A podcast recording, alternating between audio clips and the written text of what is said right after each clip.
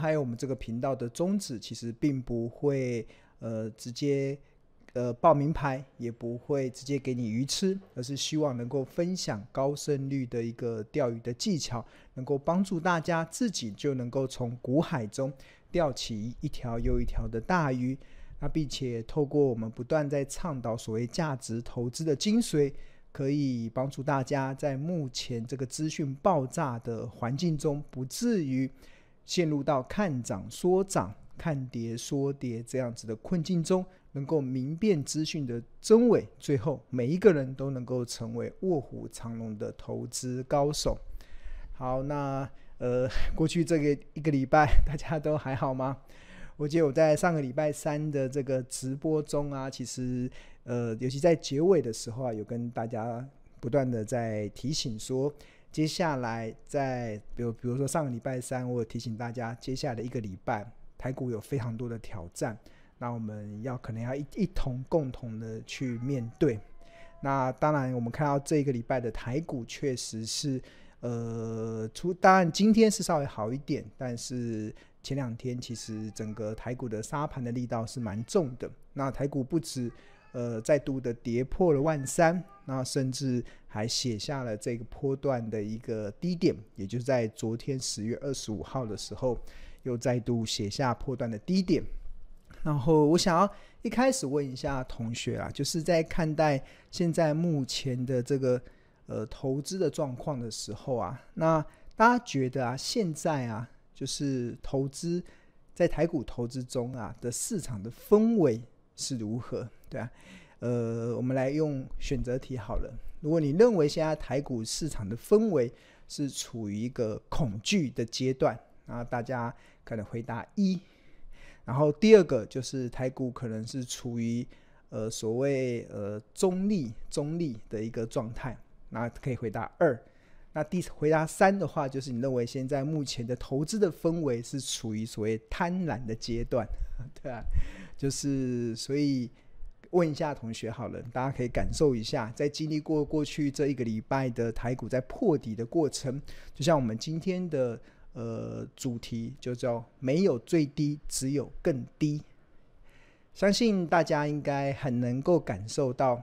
这个这句话的意思嘛，尤其看到很多的一些股票，它一直在往下，在探底的过程中，那在没有最低，只有更低的一个过程中，那我让大家重新的去检视，大家觉得现在的行情是属于什么样子的一个氛围的阶段？一是恐惧，二是中立，可能就大家没有什么太大，然后三是贪婪，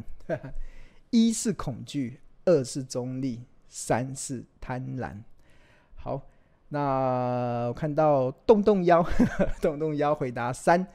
呃，贪婪的阶段哦，台股你觉得台股现在是贪婪的阶段？OK，好，那彩儿还有这个 Michael，然后还有 Melody，呃，麦呃彩儿 Michael 都是回答一，就是属于这个恐惧的阶段，然后 Melody 是回答三贪婪。然后王亚平、王宏源也都是回答贪婪，廖 Amy 也是回答贪婪。那另外戴玉平啊、Nico、Nick，然后很多人都回答一嘛，恐惧。呃，其实我为什么一开始要想要问大家这样子的一个问题嘛？其实我也想要透过这个的大家的回答，然后来重新的去让大家去检视。目前台股的一个氛围到底是如何？那在这样子的氛围中，同时同学要怎么去做一些应对？那在这应对的的这过程中，你怎么可以让你进退皆有所依据？好，那当然，其实谈到了这个目前的投资的氛围啊，是属于所谓的恐惧。还是属于所谓的贪婪，或者是属于什么样子的阶段呢？其实很多时候并不是我们说说的。那当然，如果从指数的角度来看呢，如果从指数的角度来看，我觉得现在当然大家会觉得是很恐惧，很非常的恐惧，是因为台股不断的在破底嘛。那我们看到现在很多的投资人。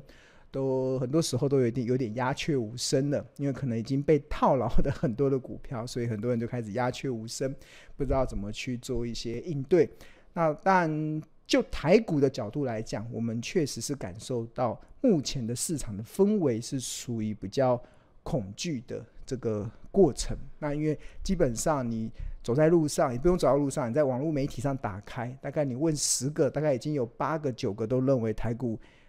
会持续的破底，对啊，会持续的往下跌。那当然。呃，这个是一般市场投资人的感受啦。那通常我其实我在看这个市场的投资的氛围的时候啊，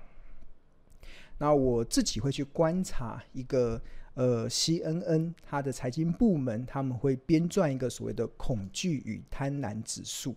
这个其实 CNN 他们所编撰的，他们有一些客观的数据可以显示目前的呃资本市场、目前的投资市场。投资人的氛围是如何？那这个分数是从零分到一百分，然后如果落在零到二十五分，这个是属于所谓的极度恐惧。那如果分数在二十五到五十分，这个是属于所谓的恐惧的阶段。那如果分数大概在五十几分这个地方，就就是介入在中立。那另外到七十五分这个地方叫做贪婪，然后七十五到一百分，这个叫做极度贪婪。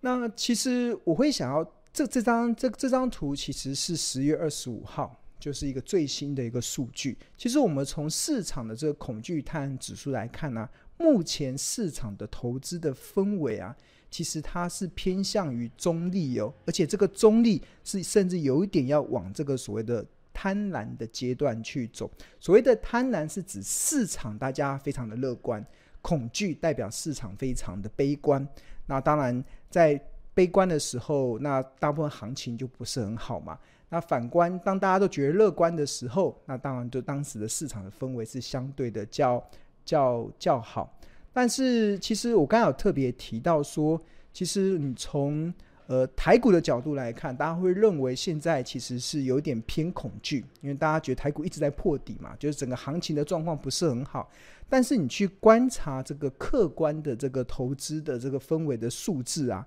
这个恐惧贪婪指数，它却已经回升到中立哦，甚至它在往再再个再多个几分，它就进入到所谓的贪婪的阶段。所以同学会有突然有一个很讶异的状况，就是为什么我们在台股感觉到恐惧，但是客观的恐惧贪婪指数说却呈现了快进入到贪婪的阶段。那当然有很多的原因啊，但是我觉得在股票市场中它有直接的反应。比如说，我们看到最近这段时间的美股啊，都出现了所谓大涨的状况。那当然，呃，首先我先来解释这个恐惧与贪婪指数，它是一个非常综合的一个衡量指标。它的计算的方式有七个面向，包含了股票价格的动能，包含了股票价格的强度，包含了股票价格的宽度。还有看跌看涨的期权，另外还有乐色债的需求、市场波动跟避风港的需求。那这个基本上其实是一个蛮综合衡量市场投资氛围的一个综合指标，因为它考量的，比如说股票像 S&P 五百指数跟这个一百二十五 NA，就大概在半年线左右的一个差距，甚至还考量的是当时市场。触及五十二周高点及极低点的股票的加速，甚至它还考量了 VIX 恐慌指数，还考量了乐色债跟投资等级债券之间的利差，甚至连 call 跟 put 这个我们 put call ratio 这个部分的交易量也看得出来。另外还有近一个月的上涨和下跌股票的交易量的差距，另外还有过去二十天股票跟公债的报酬的差异。那基本上这是一个非常综合衡量市场氛围的一个指标，所以对我来讲，那是一个非常具有客观的，而不是会限于一般投资人自我感觉的一些状况。所以长期以来，其实我会拿来观察它来看，目就是我会透过看它的分数来。感受一下目前市场的氛围是如何。那倘若现在目前的市场的氛围掉到恐惧，甚至到极度恐惧的时候，那就或许就代表了，呃，大家知道美国股神巴菲特很喜欢讲的一句话，就是当别人恐惧时，你要贪婪；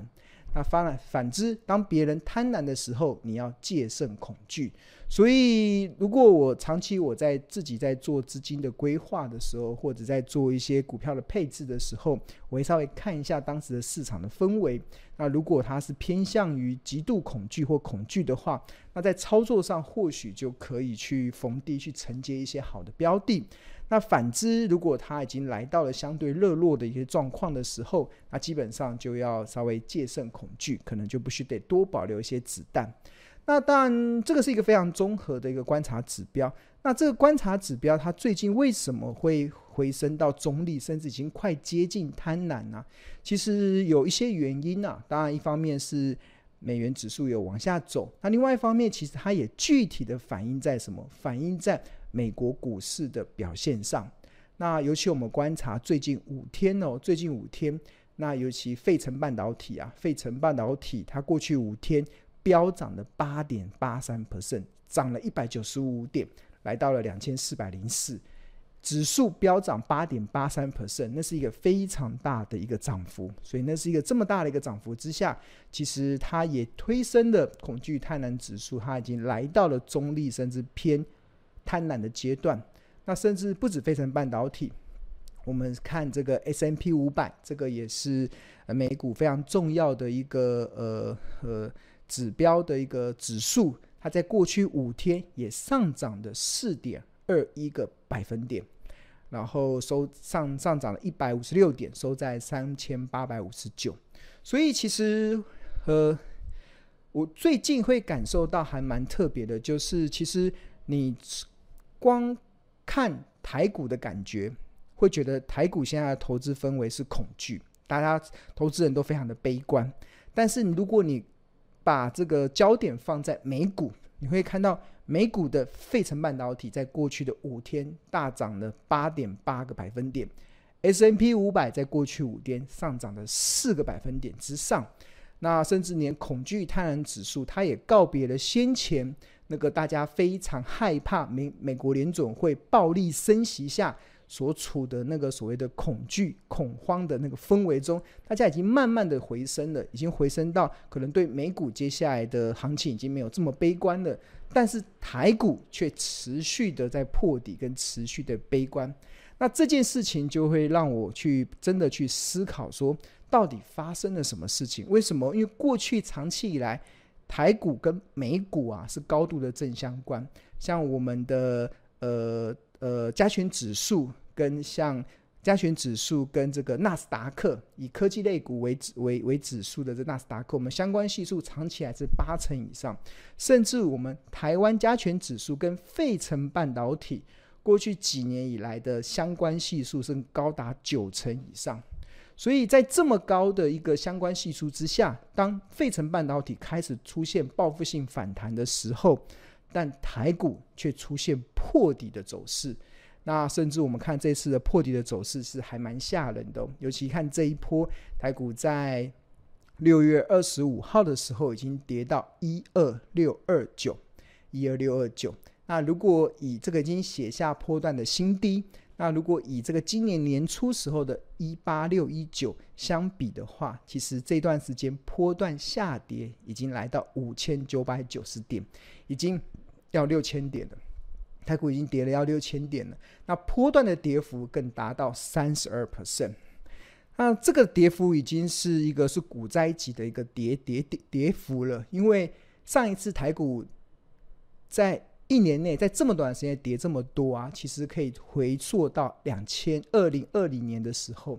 当时台股从一二一八六，也是从年初时候的一二一八六，突然崩跌到八五二三。然后，呃，波段的下跌是三千，虽然只有三千六百六十三点，但是因为当时的指数位置比较低，所以换算成波段的跌幅啊，其实也高达三成之多，也高达三成之多。那当然，大家知道二零二零年有发生什么事？二零二零年其实就是新冠疫情嘛，那时候大爆发，人类开始进入到史无前例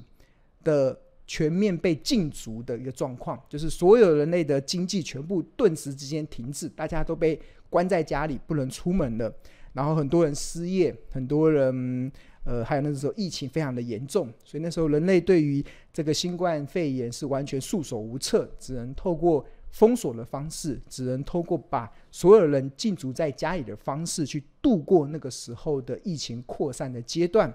那那时候对经济造成非常大的冲击，因为所有的经济活动几乎顿时之间陷于零。对啊，我印象很深刻，那时候看到还有一些新闻，像意大利的威尼斯，它的那个河啊，威尼斯以前过去长期以来都有非常多的观光客会去嘛，但是在二零二零年那一段，全世界的人都封城宅在家里，被禁足在家的过程中，威尼斯那个河啊，竟然开始又恢恢复到那个清澈的状况，对啊，那就显示当时的所有的经济活动基本上已经陷于零的状况，所以那时候对经济是造成非常大的冲击，所以台股当然也首当其冲。所以我们那时候指数从一八一二一八六跌到八五二三，波段下跌了三千六百六十三点，波段的跌幅是高达三十 percent。对，那这一次其实也这样子往下跌，那差别是二零二零年是很快，一月三月就直接呃三个月就跌了三十 percent。那台股今年是已经花了十个月的时间，跌了三十二 percent，那所以有点像是温水煮青蛙，在温水煮青蛙的过程中，也让让开始让很多投资人开始感受到一些的压力。那重新再回来，就是明明美国已经，尤其是以费城半导体这个跟台股过去相关系数是高达九成以上的这个美国费城半导体。在过去五天已经暴涨了八点八 percent，但是我们的台股非但没有呃止跌回稳，甚至还持续的向下破底，甚至我们的这个台积电更更是明显。台积电它在呃十月二十五号的时呃应该十月二十五号的时候一度跌到三百七十元的价格，那这也是再度的写下它波段的低点。那这是一个蛮特殊的状况，就是费城半导体近五日飙涨了八点八 percent，但是台积电却大跌了六 percent，并且持续的破底。那这件事就开始让我们开始去思考，台股到底发生了什么事？为什么过去我们可能？其呃看到的一些止跌讯号浮现的时候，但是台股却没有感受到。当美股已经开始出现报复性反弹的时候，但台股还是持续的破底。那关键是什么地方呢？关键是什么地方呢？其实我觉得有一个很大的关键啊，就是呃影响台股大概四成资金，呃四成权重的大概外资这段时间开始拼命的还是在。卖台股，那会卖台股的原因，当然有一个很大的关系，是因为有非常多的一个媒体的报道啊，认为其实台湾会发生战争，台湾会爆发战争。那尤其有些媒体甚至会认为，其实台湾就会是下一个乌克兰。那我们看到对岸的领导人习近平开始进入到第三任的任期的时候，展现了一个非常强大想要武统台湾的企图心，然后再加上。美国的一些像国务卿，甚至还有像美国的什么海军的一些海军的什么司令部司令，都认为中国犯武力犯台的时间是越来越紧迫，所以看起来好像台湾会发生战争。然后，所以对于一些呃对外资来讲啊，其实他他们就会开始被迫什么被迫开始减码台股，因为他必须得去。去降低这个所谓的呃地缘政治、地缘政治的一些风险嘛，所以因为外资的布局是全世界，所以他们发现如果台湾可能有爆发战争的风险的时候，当然就会有一部分的外资他会开始被迫的要减码台股。那当然，身为台股中最大权重股的台积电，自然就会首当其冲。在这个首当其冲的过程，当然就会不断的被提款，那就会不断的在。破底往下，但是在面对这样子的一个呃内容的时候，我们要怎么去看待呢？其实，呃，我觉得这件事情，嗯，从外资的角度来讲啦，其实我我我是可以理解理解他们在这个阶段在疯狂卖台股，或者是疯狂在卖台积电的理由，因为他们觉得为了要降低呃地缘政治的风险，对吧？但是身为台股的投资人，对吧？身为台股的投资者，我们怎么去看待这件事情呢？然后当然，呃。我今天特别，大家有没有看到？我今天特别穿上了一件衣服，这件衣服就直接写了一个台湾嘛，就这个衣服就直接就是一个台湾，对啊。然后呃，我只能这样说啦，就是倘若真的呃，那就是倘若两岸真的发生了战争，对啊，两岸真正发生了战争，就诚如媒体的报道，或者是诚如美国的这些。呃，政府的官员的一些预言，台湾之间发生的战争，那其实我觉得在台湾我们也没地方去啊，对啊，我们真的是同岛一命。我一直很相信，就是同岛一命。我们生在台湾，我们我们也不会移民到国外去。我们要跑要跑去哪里？难道我们要跳到太平洋吗？所以基本上我们是跑不掉的。我们基本上一定是同岛一命的，跟。呃，跟我们生活在这块土地的所有人民的命运是结合在一起。那当然发生战争，那我们大家都跑跑不掉，那我们一定就有很大的一些破坏，有很大的人生的课题要去面对了。那如果真的发生了战争，那我相信其实呃，我们要担心的已经不是股票了，我们股票已经不会是我们担心的事情，因为那个时候你不只持有股票不值钱。你甚至持有现金也持有新台币也不值钱，你甚至持有房地产也不值钱，对啊，你持有所有的资产基本上已经没有任何价值，因为战争它会带来毁灭性的破坏，而且我们两岸之间的战争地点一定发生在台湾，对啊，所以台湾应该很难，一定是首当其冲，所有的资产都全部毁为毁于一旦，所以。我们当然不愿意乐见这个这样事情的发生，但是这件事情我们没有办法去担忧嘛？我觉得已经这已经没办法操之在我们身。但是我很明白的知认清一件事情，就叫做台湾嘛，我们真的是同岛一命。就是当我们两岸之间发生什么事情的时候，我们全部的台湾人一定就是跟这块土地的命运结合在一起，包含了我们的财产，包含我们的生命，包含我们的亲人，全部都命运都捆绑在一起。那当然那个时候。发生的时候，我们我们会有我们人生的另外一个挑战要去面对。所以外资担心的发生战争这件事情，我承认它如果一旦发生了，一定会带来毁灭性的破坏。那那个时候，我们可能过去这几十年来所累积的成果，全部都付之，全部都毁于一旦。那我们不愿意乐见这件事情的发生，但是，所以这个也是我说我能够理解。能理解外资为什么要卖超台股的原因，为什么会拼命的去卖台积电的原因，就是即使费城半导体已经报复性反弹了，它还在继续的卖。当然，它有它地缘政治的风险。但是回回到台股的投资人来看的话，我觉得大家不妨可以去思考一件事情：当然，倘若没有发生战争，倘若我们持续的跟中国对岸还是维持着和平的关系，就是按照我们目前这样的现状发展。那我们身为台股的投资人，是不是可以利用这一次外资恐惧的心理，